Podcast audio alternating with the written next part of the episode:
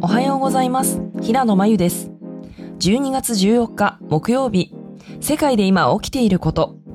国連気候変動枠組み条約第28回締約国会議が1日遅れで閉幕しました。このポッドキャストデイリーブリーフでは世界で今まさに報じられた最新のニュースをいち早く声でお届けします。さようなら化石燃料。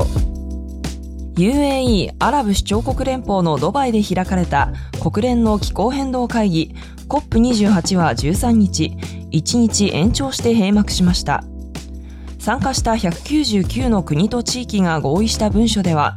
すでに地球の平均気温は1.1度上昇しているとして現状の削減目標のままでは気温上昇は3度近くになると指摘されています。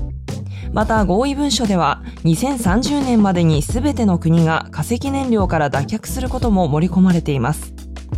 ただしこの合意には化石燃料をどのようなプロセスで廃止していくのか明確な目標は盛り込まれていません。COP28 では他にも2030年までに世界の再生可能エネルギーを3倍にすることなども決議されましたが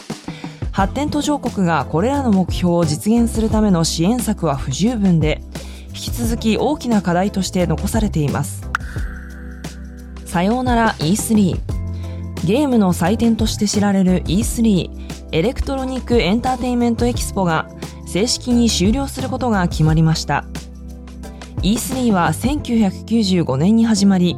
以来毎年6月にロサンゼルスのコンベンションセンターで開催されていましたが新型コロナウイルスの感染拡大で2020年は中止になり翌年は完全オンラインで復活したものの昨年と今年はいずれも行われていませんでした。これと並行してゲーム企業が E3 に出展する代わりに独自イベントを開く動きも進んでおり主催者側がゲームショーとしての魅力が失われたと判断したようです。イベントのウェブサイトにはオンラインゲームの終了後にプレイヤーが互いを称え合うために使う GGWP グッドゲームウェルプレイドというメッセージが記載されていますワシントン DC は2つのスポーツチームを失うかもしれないプロバスケットボール NBA のウィザーズとプロアイスホッケー NHL のキャピタルズのオーナーは両チームの本拠地を首都ワシントン DC からバージニア州に建設予定の複合エンターテインメント施設に移転することで州知事と暫定合意に至りました。今後州議会の承認を得ることになりますが州知事のグレン・ヤンキンは早ければ2028年にも見込まれるチームの移転によって3万人以上の新たな雇用が生まれると期待を寄せています。新施設はウィザーズの現在の本拠地からわずか数マイルの距離ですがワシントン DC は人気チームを2つも失うことになりワシントンポストは地域のスポーツ情勢を一変させる可能性があると予測しています。オープン AI がメディアと結んだ画期的な契約。生成 AI のチャット GPT を手掛けるオープン AI はドイツのメディア大手アクセル・シュプリンガーと複数年のライセンス契約を交わしたと発表しました。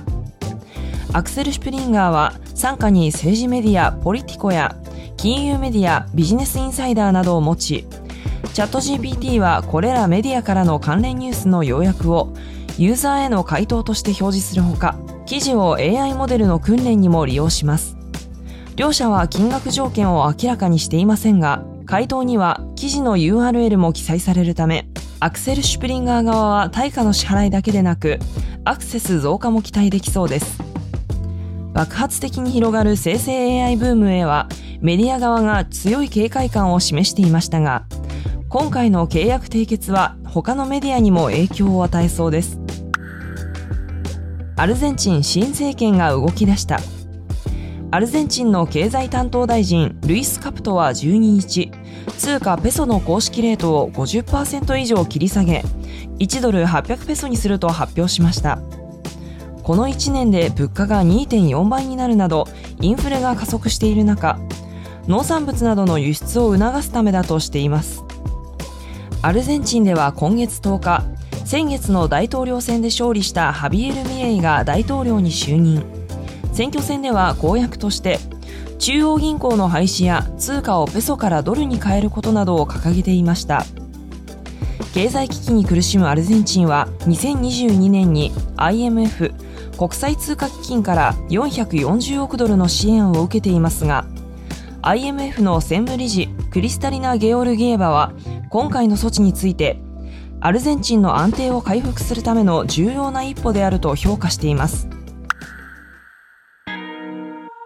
リスナーの皆さん、いつも聞いていただきありがとうございます。ここでデイリーブリーフチームからのお願いです。デイリーブリーフを今後も継続してお届けするためには皆様のサポートが必要です。サポートしてくださる皆様には様々な特典もご用意しております。概要欄の URL より詳細の確認をお願いします。皆様のサポートをお待ちしております。平野真由でした。今日も良い一日を。